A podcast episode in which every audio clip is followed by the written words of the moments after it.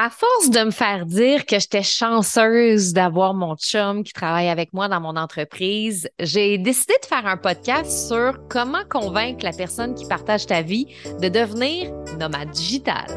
Bienvenue dans le podcast de Stéphanie Mété, la coach flyée.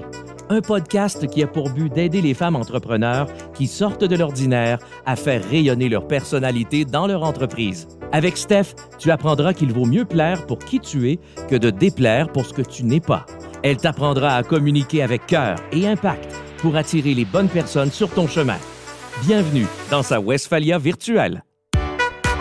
Hello, comment ça va? Super contente d'être avec toi pour cet épisode de podcast. J'avais envie de te parler de ce grand bonheur que je ressens de voir mes clientes en vrai. Mon Dieu que ça fait du bien. Je prépare plein de choses en présentiel pour les prochains mois, la prochaine année. C'est fou comment ça fait du bien de se voir en personne. J'adore le virtuel. Puis le virtuel me permet justement de vivre ma vie de rêve, ma vie de nomade. C'est le sujet d'aujourd'hui d'ailleurs, comment convaincre la personne qui partage ta vie de devenir nomade digital, mais en même temps, de voir mes clientes en personne, de connecter avec elles, les serrer dans mes bras, Wow, euh, ça fait euh, ça fait vraiment vraiment beaucoup de bien. Puis j'ai full de gratitude parce que j'ai organisé un pique-nique près de chez nous récemment où j'ai vu mes clientes, une vingtaine de femmes qui étaient là. C'était vraiment full improvisé dernière minute. Puis j'étais quand même contente de savoir qu'il y avait autant de femmes qui s'étaient déplacées, surtout avec cette spontanéité là que j'ai eue. Et euh, pour les filles de l'Europe, sachez que je m'en viens. Donc, le 16 octobre prochain, euh, je vais être au théâtre Le Mélo d'Amélie pour une conférence. Ça va être à 15 h un dimanche. Après, euh, tu es invité à un cocktail avec moi. Si ça t'intéresse d'avoir des billets, c'est sûr que la priorité est à mes clientes flyées, mais sache que c'est possible quand même d'en obtenir présentement. Il y a un lien dans la description de mon podcast et la bonne nouvelle, c'est que c'est gratuit. Euh, oui, c'est gratuit parce que j'ai envie de me faire connaître en Europe. Donc, si tu écoutes mon podcast, tu es en Europe, je t'offre des billets gratuitement. Donc, euh, c'est le temps d'en profiter là, parce que ça va peut-être être la dernière, la seule et unique fois et peut-être même la dernière fois que je vais faire une conférence là, complètement euh, gratuite. Il y a 100 places de disponibles, donc tu peux aller dans la description pour prendre tes billets. Oh my God, j'ai hâte de vous voir les filles de l'Europe. Aujourd'hui, euh, justement, parlant de voyage, parce que euh, c'est dans deux jours que je pars vers l'Europe, que je pars en Espagne, puis après que je me dirige vers euh, la France, Paris, entre autres, pour cette conférence-là. Puis, j'avais envie de jaser de ce sujet-là qui va faire réagir, mais de comment convaincre la personne qui partage ta vie de devenir nomade digital. Je vais t'avouer quelque chose. Je suis un peu tannée de me faire dire que je suis chanceuse, que mon chum m'ait suivi dans mon entreprise.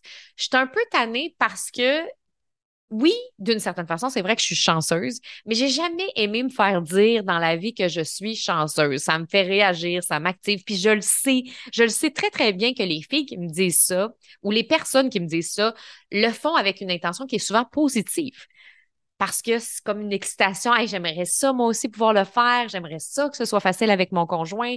J'aimerais ça que ce soit la même chose avec mon mari. Et je comprends l'intention qu'il y a en arrière. Là. Je le sais que l'intention est bonne, positive, mais moi, ça me gosse. Ça me gosse parce que je le sais que c'est un processus, tout ça que ça n'a pas été si facile, que je ne suis pas chanceuse, mais qu'il s'est passé des choses précises pour que aujourd'hui ça se passe puis que ça arrive. Donc j'ai décidé aujourd'hui de te partager des clés pour convaincre la personne qu'on aime de nous suivre dans notre folie de voyage. La première clé que je veux te partager, puis on va tout de suite casser quelque chose, c'est ne jamais essayer de convaincre qui que ce soit. Je le sais que c'était ça le titre de mon podcast. Tu le sais que euh, j'aime ça, attirer, accrocher les gens avec des titres qui vont venir les rejoindre. Pourquoi j'ai pris ce titre-là? Parce que on me pose cette question-là souvent. Des fois, la blague, mais avec un fond de vérité. Hey, comment t'as convaincu ton chum de travailler avec toi? Fait que même si c'est à la blague, je le sens, le, le, le, fond de vérité là, en arrière. Là. Donc, puis aussi parce que j'ai essayé moi-même de convaincre mon chum, puis mes chums. Dans le passé aussi. Fait que je me suis dit, on va partir de là. Mais la clé numéro un, c'est justement de jamais essayer de convaincre qui que ce soit, ça fonctionne pas. Mais quand j'étais plus jeune, j'étais dans cette vibe-là. Je cumulais les relations amoureuses puis les ruptures aussi en même temps parce que j'essayais de convaincre mes chums de voyager avec moi. Puis tu sais, à la base, les gars que je rencontrais aimaient quand même voyager. Il y en a que non, mais tu sais, j'ai appris avec le temps que plus euh, j'embarquais dans mes relations, plus c'est important qu'il y ait au moins euh, une certaine mini-fibre de voyage. Mais tu sais, mon premier chum, il n'avait jamais voyagé de sa vie. J'essayais de le convaincre, j'essayais de le convaincre, c'était pas évident. Là, c'est sûr qu'à un moment donné, j'ai compris qu'il va falloir qu'il aime au moins un petit peu ça, le voyage, tu sais. Puis, c'est vraiment dans des chicanes que je me suis embarquée avec ces gars-là dans le temps euh, parce que j'essayais de les convaincre de partir trois mois. Euh, viens, on va aller euh, six mois au Pérou, on va aller là, puis ça va être le fun, puis on va faire le tour du monde. Puis là, moi, j'étais tellement passionnée dans ma voix du cœur, puis je voulais donc bien partir. Mais à quelque part, j'étais beaucoup dans mon énergie masculine à essayer de convaincre l'autre avec mes mille et un arguments, puis des arguments, j'en avais parce que c'était tellement important pour moi que des arguments, j'en avais. Et là, j'avais l'air de faire un pitch de politicienne à mes conjoints du moment.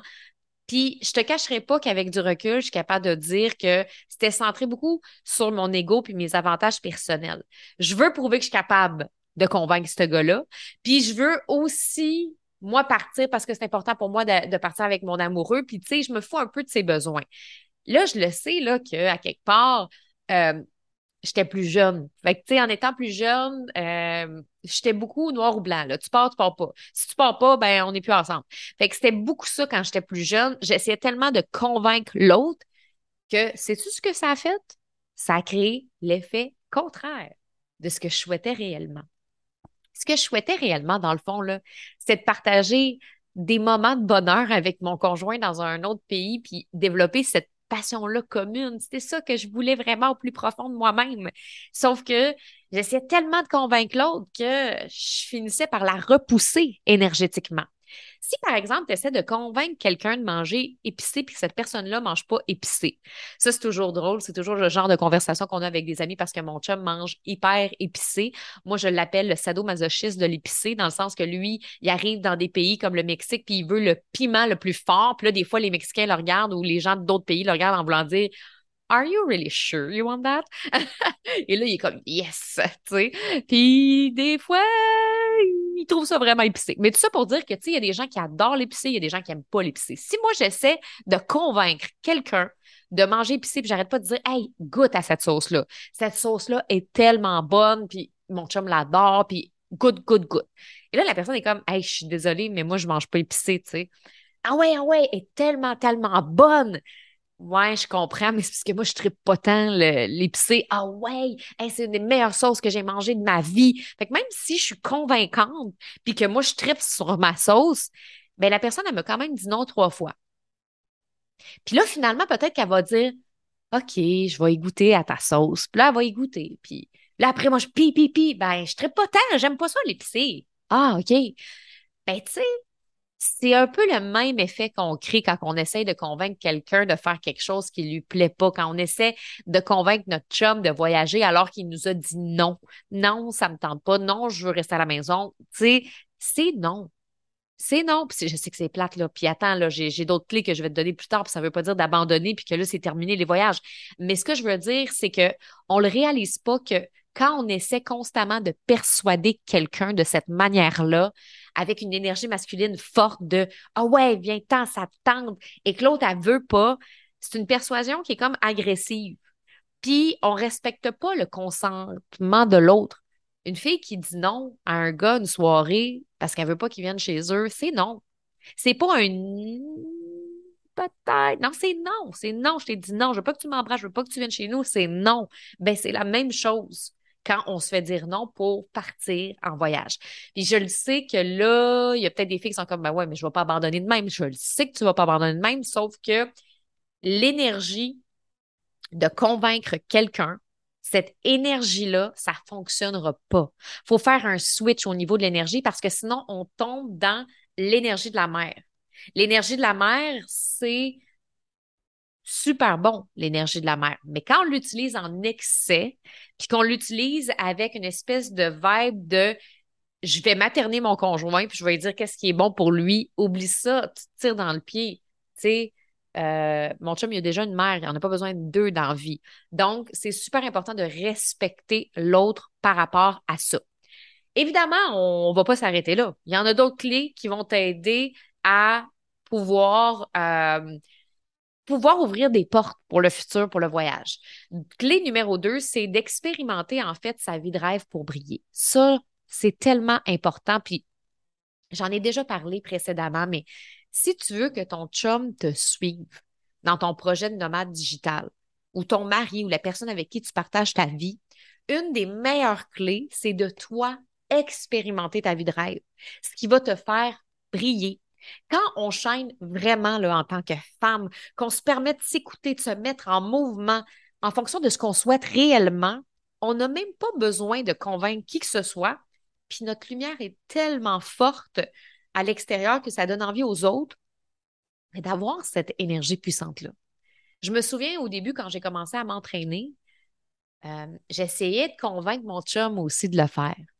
Je t'ai peut-être déjà raconté cette histoire-là, puis j'essayais de le convaincre de bien manger, puis j'essayais de le convaincre de faire ci, puis j'essayais de le convaincre de s'entraîner avec moi. Je voulais qu'il s'entraîne avec moi parce que moi, euh, je m'entraîne euh, depuis un certain temps avec euh, le duo Les qui sont des clientes à moi, qui sont des flyers que j'aime beaucoup d'amour.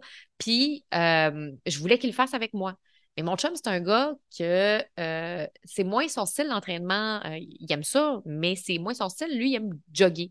Puis là, j'essayais de le convaincre de faire cet entraînement-là avec moi. Puis j'essayais de le convaincre de faire du jogging tant de jours par semaine. J'essayais de le convaincre de bien manger. J'essayais de le convaincre de bien des affaires. Puis tu sais, honnêtement, c'est ça. Fait à un moment donné, j'ai bien réalisé que j'étais dans mon rôle de la mère. J'essayais de materner mon chum en lui disant quoi faire. Et j'ai juste arrêté, j'ai lâché prise. Je me suis dit, oui, pourquoi je le fais, l'entraînement? Je le fais-tu pour que mon chum le fasse ou je le fais pour moi? Donc, je le fais pour moi. Et ça a eu des résultats à moyen long terme. Cette discipline-là que j'avais avec l'entraînement, ça a eu un impact. Ce qui fait que mon chum me regardait et il était comme Waouh, t'es belle. Euh, il voyait l'impact sur mon corps, il voyait l'impact sur mon énergie, il voyait l'impact sur ma discipline et ça l'a vraiment inspiré. Qu'est-ce que tu penses que ça crée chez lui? Ça lui a donné envie, lui aussi, de se mettre en mouvement, de s'entraîner. Et là, il s'est mis à vouloir faire plus de jogging parce que c'est venu de lui. Et quand ça vient de l'autre, la motivation est toujours plus grande. C'est comme si en lâchant prise sur j'aimerais que tu fasses ceci, que tu penses ça, ben c'est là que la personne a se met à le faire puis à le penser, tu sais. C'est comme si ça se passe quand nous, on le vit, quand nous, on l'incarne, parce que en crissant la paix à mon chum, ce que ça a permis, c'est de me concentrer sur mes désirs à moi. Puis ça m'a donné un power qui est tellement fort que ça l'a allumé. Donc, si le voyage, ça fait partie de toi, puis que voyager, ça te donne ce power-là, et que quand tu reviens, tu es inspirante, tu es rayonnante, tu es souriante, puis en plus, tu as la libido dans le piton quand tu reviens, hey, ça se peut que ton chum, à un moment donné, se dise Hey, tu sais quoi? Ton prochain voyage, je pense que je vais venir avec toi. Parce qu'il n'y a rien de plus sexy pour un homme qu'une femme qui incarne son énergie féminine puis une posture solide. Et c'est justement ce que une femme me disait récemment. Une femme qui a été une de mes clientes, elle me disait, tu sais, Steph, moi, j'aime voyager depuis longtemps. Puis euh, souvent, je pars toute seule. Puis là, l'autre fois, j'ai parlé. Mon chum, tu sais, il est tellement habitué de me voir revenir rayonnante, puis tout ça, qu'il a décidé qu'il venait avec moi, tu sais. Fait que incarner ce qu'on veut. La pire erreur que je vois chez les femmes qui veulent voyager, c'est qu'elles attendent que leur chum veuille voyager avec elles. Oubliez ça, mesdames. Oubliez ça parce que si tu attends que l'autre soit in, toi, tu es en train d'être out de ton rêve. Donc, c'est important de ne pas attendre après les autres pour se réaliser. Est-ce que ça ne veut pas dire que euh, on n'aura pas certains compromis ou quoi que ce soit. C'est pas ça, là. Tu sais, dans le sens que peut-être que si ton chum veut pas voyager avec toi, tu iras peut-être pas six mois en voyage. Peut-être tu vas aller juste une semaine, peut-être tu vas aller dans un tout inclus avec des amis, peut-être que tu vas te payer une retraite à l'extérieur, mais vas-y. Super important. C'est la meilleure façon qui fait que ton chum va embarquer à un moment donné. Clé numéro 3, accepter qu'on ne fera pas le tour du monde tout de suite. Ça, c'est important parce que j'ai toujours rêvé, moi, de rencontrer un gars qui veut faire le tour du monde avec moi. dans mes débuts quand je te parlais que j'essayais de convaincre, j'essayais de les convaincre de faire le tour du monde, tu. Moi, là, j'étais la fille qui rêvait d'avoir mon prince des Caraïbes. Il y a des filles qui rêvent d'avoir un prince charmant dans leur vie. Moi, c'était un prince des Caraïbes. Et le prince des Caraïbes, là, ça, c'est celui qui me joue dans les cheveux en me disant, chérie, je ferai l'amour avec toi sur un voilier 365 jours par année. J'ai envie de parcourir le monde comme s'il n'y avait pas de lendemain. Puis tu sais, le gars qui triple, là, essayer des nouvelles affaires, va aller faire de la plongée, du vélo, aller pique-niquer dans la même journée. là, t'es comme, oh my godness. Je m'imaginais ça, là, un étalon, un globe-trotteur, badass romantique qui vibre les voyages puis l'aventure autant que moi. Ma ballonne a pété. Ma ballonne a pété parce que je le trouvais pas, ce gars-là. Puis je dis pas qu'il n'existe pas dans le monde, OK? Mais ce que je veux dire, c'est que j'en ai rencontré des gars exceptionnels qui avaient pas mal toutes les qualités, que, qui aimaient voyager, qui aimaient le plein air, qui aimaient l'aventure, qui voulaient faire le tour du monde, tout ça. Mais ces gars-là m'attiraient pas. Il n'y avait pas l'espèce d'étincelle pour être en couple avec cette personne-là ou pour avoir une vie avec cette personne-là. Puis, des fois, tu as l'étincelle, mais le gars veut pas voyager. Bref, tu sais, à un moment donné, là, c'est pas juste une liste de critères, tu rentres dedans, puis c'est comme ça que ça marche, là. Fait que à un moment donné, j'ai aussi compris que euh, j'étais en train, moi, de, me fermer peut-être à l'homme de ma vie, tu sais. Puis que en baissant mes attentes, puis en acceptant que je ne ferais pas le tour du monde tout de suite, ça ouvre les possibilités. Puis quand j'ai rencontré Phil, c'était pas ce gars-là qui voulait faire le tour du monde. Il faisait des tout inclus. Fait qu'il y avait quand même une ouverture. J'aurais pas pu sortir avec un gars qui déteste voyager, ça c'est sûr, sûr, sûr. Mais il faisait des tout inclus par année tu sais, un par année, mettons. Puis, moi, je faisais du voyage backpack un peu partout dans le monde. J'avais voyagé à Hawaï, j'avais voyagé en Australie, j'avais voyagé en France. Fait que, tu sais, moi, j'étais plus la, la fille aventurière backpack. Puis, mon chum, ben lui, était plus tout inclus. Puis quand je lui parlais au début, là, au début, début, début de notre relation, de faire le tour du monde, parce qu'on dirait que je commence toujours de même mes relations, puis finalement, ça pète. quand je lui parlais de ça, c'est comme l'équivalent de lui de demander à quelqu'un c'est comme si, dans le fond, quand tu dis à quelqu'un, on va faire le tour du monde, ben, c'est l'équivalent de demander à quelqu'un qui n'a jamais couru de faire un marathon dans six mois. Là, wow, on va se calmer, là. Fait que je suis allée graduellement, finalement, avec Phil. On a commencé par faire un premier voyage de deux semaines en sac à dos. Ensuite, un trois semaines en sac à dos. Ensuite, un trois mois. Et c'est ce qui nous amène aujourd'hui, après six ans et demi de relation, d'être où on en est. J'ai brisé mon pattern aussi grâce à Phil parce que avant c'était tout ou pas en tout. Tu viens, tu viens pas, comme je le disais tantôt, noir ou blanc, c'est tour du monde, c'est le voilier, c'est la grosse affaire. Fait que pour moi, accepter de ne pas faire tout de suite le tour du monde, puis d'y aller graduellement, puis de réaliser mon rêve un pas à la fois, étape par étape, pour respecter aussi le rythme de l'autre est essentiel. Le but, c'est jamais de se priver de ses rêves, mais d'être consciente qu'il y a des étapes et que c'est correct. Clé numéro 4, très important, détecter le taux d'ouverture de la personne qu'on aime. Quand j'ai commencé à sortir avec Phil, c'était pas question qu'il quitte son travail. Ça faisait euh, plus de 15 ans qu'il était euh, à TVA, qu'il était au même emploi, puis c'était pas tout dans ses plans-là, ni de travailler pour moi, ni de quitter sa job. Parce que si j'avais demandé ça, je suis pas sûre que notre relation aurait continué. C'est un gars qui aime la sécurité, qui aime la stabilité. Euh, il aimait son travail aussi. Fait que oublie ça, là, il va pas quitter son emploi. Mais par contre, il y avait quelque chose que j'avais pas retrouvé sur tous les hommes que j'avais eus avant. Il y avait deux qualités qui ont toujours eu un grand impact dans notre relation. C'est sûr que euh, la communication est là, mais ça a beaucoup été l'ouverture puis la curiosité. Si on est avec quelqu'un qui a un taux d'ouverture élevé, ça, ça fait partie des traits de personnalité d'une personne. Quand quelqu'un a un taux d'ouverture élevé, il y a beaucoup plus de chances que la personne finisse par céder ou embarquer dans nos projets ou dire oui à quelque chose qui nous tient à cœur. Parce que les gens qui ont un taux d'ouverture élevé, c'est des personnes qui ont à cœur le bonheur des autres, les besoins des gens. Puis, ce qui est important aussi, c'est de respecter leur rythme sont ouverts, mais ont besoin d'explorer des fois les possibilités, de voir est-ce qu'ils aiment ça, puis c'est correct. Et justement, Phil, c'est un gars qui a toujours été ouvert. Fait que quand je lui ai dit on part en pack-sac, OK. Mais si j'y avais dit on part en pack-sac six mois, tu sais, il y a des limites à aller jouer sur le taux d'ouverture d'une personne, là, tu sais. Fait que oui, il était d'accord pour remplacer son une semaine de tout inclus par année par un une semaine en pack sac, puis après un deux semaines, puis après un trois semaines, graduellement, là. Oui, le taux d'ouverture de mon chum, il est grand, mais je ne demanderai pas de faire le grand écart. C'est important, ça aussi, à comprendre.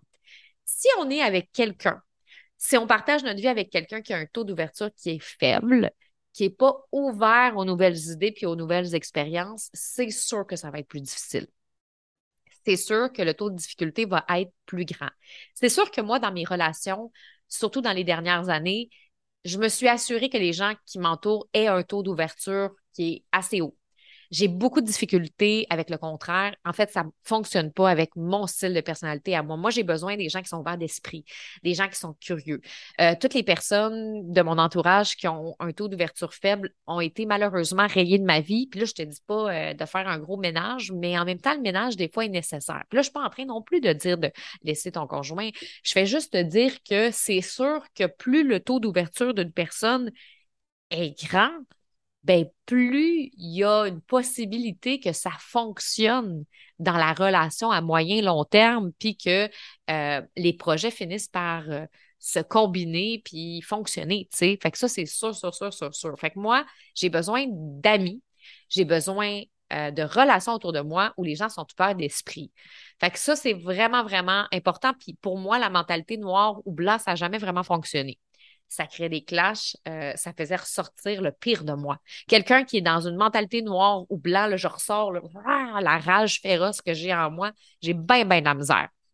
Phil, c'est un gars qui est intéressé par les gens, par les autres, par les styles de vie différents, puis il aime essayer des nouvelles choses. Puis ça ne veut pas dire qu'il va tout aimer ce qu'il va essayer, mais au moins il va essayer. C'est quelqu'un aussi euh, qui, des fois, en fonction de ses croyances, on va dire, ah, je sais pas, je pense que j'essaierai pas ça. Mais des fois, en écoutant ceux qui l'ont vécu, vu qu'il aime beaucoup les gens, ça va changer puis teinter sa perception. Puis garde, je vais être ouvert à l'essayer la prochaine fois. Fait que si la personne avec qui tu es est ouverte d'esprit, a une qualité de curiosité, les chances sont grandes que si elle t'aime vraiment et que toi, tu acceptes de permettre à l'autre de respecter son rythme, ça risque de marcher mais des fois, le problème, c'est qu'on essaye trop d'aller vite. je le sais, tu sais, moi, j'ai un, tempérament où est-ce que, sais, je peux facilement essayer par ma passion de convaincre l'autre parce que je suis passionnée. Puis je suis comme, ah ouais, comment, non, non, non. Maintenant, je connais Phil, je connais ma personnalité, je connais sa personnalité, je le sais qu'il n'y a pas de stress, qu'il n'y a pas de presse, puis que je ne veux pas aller vite non plus. Je veux pas aller vite dans le processus, je veux le respecter là-dedans. Puis c'est le fun parce que maintenant, notre communication est tellement bonne que ben c'est lui des fois qui vient vers moi, puis c'est Phil qui voulait, euh, euh, qui voulait vendre notre maison, tu sais. Euh, à un moment donné, c'est comme si on inverse les rôles dans certaines situations. Clé numéro 5, une des plus importantes, c'est de cumuler les conversations avec la voix du cœur. Pour moi, vivre la vie de nomade, que j'ai présentement avec Phil. C'est une succession de conversations et de communications avec ma voix du cœur. C'est pas juste une conversation d'une seule fois qui est définitive. C'est ça qui est ça. Merci, bonsoir. Tu sais, quand je te parlais dans la clé 1 que non, c'est non, ben non, c'est non pour là. Ça ne veut pas dire que ça va être non pour toujours, mais là où on veut faire attention, c'est l'énergie d'essayer de convaincre l'autre. Mais si on était à l'écoute de l'autre, puis qu'on écoute vraiment les besoins, on peut avoir des conversations riches, des échanges où on partage avec notre cœur, nos désirs, nos rêves et nos envies. Et c'est ce que j'ai fait avec Phil. J'ai un peu cassé le pattern d'essayer de te convaincre avec des arguments de politicienne, puis plutôt, je te dis pourquoi j'ai envie de ça? Qu'est-ce qui me fait vibrer? J'y ai raconté aussi certaines histoires en lien avec mon père qui avait voyagé partout dans le monde avec son, son Paxa qui est allé aux Bahamas, il a vécu aux États-Unis, que c'est important pour moi d'aller euh, euh, reconnecter avec certains endroits. Euh, J'y ai parlé de moi quand j'étais jeune, tu sais je lui ai comme expliqué l'émotion en arrière, le pourquoi j'avais envie de ça, pourquoi c'est important pour moi, mais j'ai besoin de comprendre son pourquoi lui, pourquoi lui, euh, il a peut-être moins envie ou peut-être pourquoi il a envie d'y aller pas longtemps. Tu sais, Phil, au début, c'était pas euh, trois mois, là, c'était comme deux semaines. Moi, deux semaines, c'était pas assez pour moi, mais en même temps, je voulais le respecter là-dedans. Une question qui peut t'aider pour savoir euh, aussi l'ouverture, savoir si c'est possible, tu peux poser à ton chum la question si demain matin on gagnait un million de dollars à la loterie, est-ce que tu partirais avec moi en voyage trois mois ou six mois ou un an ou peu importe? Si la réponse est oui, c'est qu'il y a un chemin qui est déjà en train de se créer. C'est important d'écouter, comme je disais, les rêves, les désirs, les peurs de l'autre, les contraintes et les limitations. Si on a juste des communications de surface, on y va-tu, là, ça me tente, moi, c'est important pour moi, mais qu'on ne va pas dans les communications profondes, ça va être plus difficile. Donc, c'est important d'avoir des communications profondes pour aller au fond de chaque élément qui peut freiner ou accélérer ce genre de vie-là. Là, clairement, si moi je pose la question à mon chum, puis ça, j'y avais déjà posé cette question-là, si demain matin on était riche, est-ce que tu viendrais? Ben oui. OK. Fait que t'es ouvert. Ben oui. C'est juste que lui, pour lui, la stabilité financière, avoir un emploi stable, avoir une structure, avoir un plat précis, c'est quelque chose d'important. Alors que moi, je suis plus go with the flow. Moi, j'aurais pu, euh, tu sais, je le dis souvent, mais tu sais, moi, là, pour vrai, je pourrais vraiment vivre avec mon baluchon puis une coupe de mangue, puis euh, je serais bien, là, tu sais. je, suis bien là aujourd'hui d'avoir les ressources financières puis l'abondance qui me permet de faire des voyages extraordinaires puis d'être dans des lieux extraordinaires. Puis je le dis souvent que pour moi, l'abondance, c'est aussi la sécurité. Euh, d'être dans des endroits où je me sens en sécurité. Tu sais, combien d'amis à moi qui n'ont pas nécessairement l'argent puis qui voyagent à bas prix puis que là, ils se font voler leurs affaires ou qu'ils vivent euh, des trucs rocambolesques parce que c'est ça, tu sais, ils prennent une maison à 400 pièces par mois, moi j'en prends une à 8000 par mois, tu sais, c'est sûr que euh, on n'est pas dans le même level de sécurité, là, tu sais. Ben moi, ça, c'est une des raisons pourquoi j'aime l'abondance. J'aime ça pour ça aussi, pour me sécuriser. Donc, je suis contente de vivre ça, mais je serais aussi bien dans cette maison-là à 400 dollars à manger mes petites mangues. Je serais bien, je serais super bien parce que j'ai voyagé comme ça quand j'étais jeune. Puis, j'aime ça. Mais tout ça pour dire que ce côté-là de moi qui s'en fout un peu de l'argent, puis qui est comme go with the flow, puis on vit d'amour et d'eau fraîche, ben ça parlait moins, mettons, à mon chum. Ça y parlait moins. Donc, c'est correct aussi. C'est correct aussi. Puis, il a fallu qu'on en parle de ça.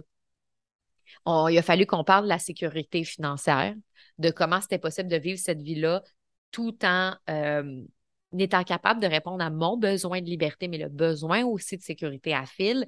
Euh, Phil, c'est quelqu'un qui a besoin d'une sécurité aussi au niveau amical, familial, alors que moi, je suis le genre de fille qui va se faire des nouveaux amis partout dans le monde, dans mon style de personnalité, puis j'aime avoir des nouvelles connexions, puis tout ça, alors que pour lui, il a ses amis, puis euh, il aime avoir cette stabilité-là amicale, donc il a besoin de revoir ses amis souvent. Fait que ça aussi, ça faisait partie de nos conversations qu'est-ce qu'on va faire avec nos amis quand on ne les verra pas pendant six mois? Moi, personnellement, je ne suis pas une ennuyeuse, puis on se crée plein de contacts, mais pour lui, c'est important. C'est toutes des conversations qu'on a cumulées et c'est ça qui nous a amenés où on est aujourd'hui.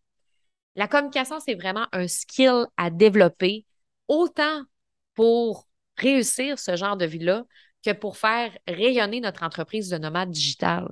Puis la vérité, c'est que ce qui nous amène là, aujourd'hui, six ans et demi plus tard, c'est toutes les clés que je t'ai partagées.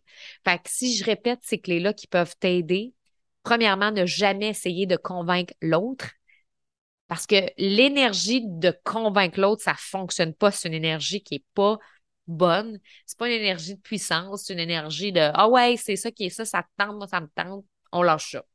Deuxième clé, expérimenter sa vie de rêve pour briller. Quand on brille, quand on est dans notre power puis notre lumière, ça inspire l'autre. Notre conjoint va faire T'es bien belle, t'es bien bonne. Puis là, à un moment donné, ben, il, va sentir que c'est peut-être le temps pour lui de, d'essayer. Fait que ça, là, c'est beaucoup plus inspirant que d'être dans l'énergie de la mère de chérie, c'est ça que je veux que tu fasses. Fait que ça, clairement que ça a un impact. Ensuite, la clé numéro trois, c'est d'accepter qu'on ne fera pas le tour du monde aujourd'hui. De commencer étape par étape. Donc, de commencer avec un voyage d'une semaine, deux semaines, trois semaines et de voir où ça peut nous mener. Et la dernière clé, euh, il en reste deux, c'est euh, d'évaluer en fait le taux d'ouverture de la personne qu'on aime. Ça, c'est important. Évaluer le taux d'ouverture de la personne qu'on aime. Est-ce que la personne qu'on aime est ouverte d'esprit? Est-ce qu'elle est curieuse ou vraiment pas, puis que c'est comme noir ou blanc? Parce que dans ce temps-là, ben, clairement que c'est un indicateur que ça va être un peu plus difficile. Ça ne veut pas dire qu'on ne peut pas développer puis ouvrir son taux d'ouverture, mais en même temps, on ne peut pas changer ça chez quelqu'un. Fait que c'est aussi d'avoir peut-être cette conversation-là sur l'ouverture. Si on sent que l'autre personne est moins ouverte, on peut peut-être lui en parler de ça. Fait que, il y a ça aussi. Et le, la dernière clé, cumuler les conversations avec la voix du cœur. Parler de tous les éléments. L'argent, la liberté, la famille, les enfants. Si vous avez des enfants, c'est un autre challenge de plus. Les enfants, la famille, l'argent, euh, comment on va faire ça? Parler de tout, parler de tout en profondeur, ça va faire toute la différence. Je suis contente d'avoir fait ce podcast-là aujourd'hui parce que je sens que ça va aider des gens. Puis si d'ailleurs, tu as une amie peut-être que son rêve, c'est de devenir nomade digital, puis que tu sens que des fois, ses relations, sa relation amoureuse la bloque, euh, ben, tu peux lui partager cet épisode-là parce que je pense que ça va aider des femmes. J'aurais vraiment aimé ça, moi, écouter cet épisode-là il y a de ça quelques années. Euh, j'aurais aimé ça que quelqu'un euh, me botte un peu les fesses avec un bon puis me dise arrête donc d'essayer de convaincre l'autre. Donc, voilà.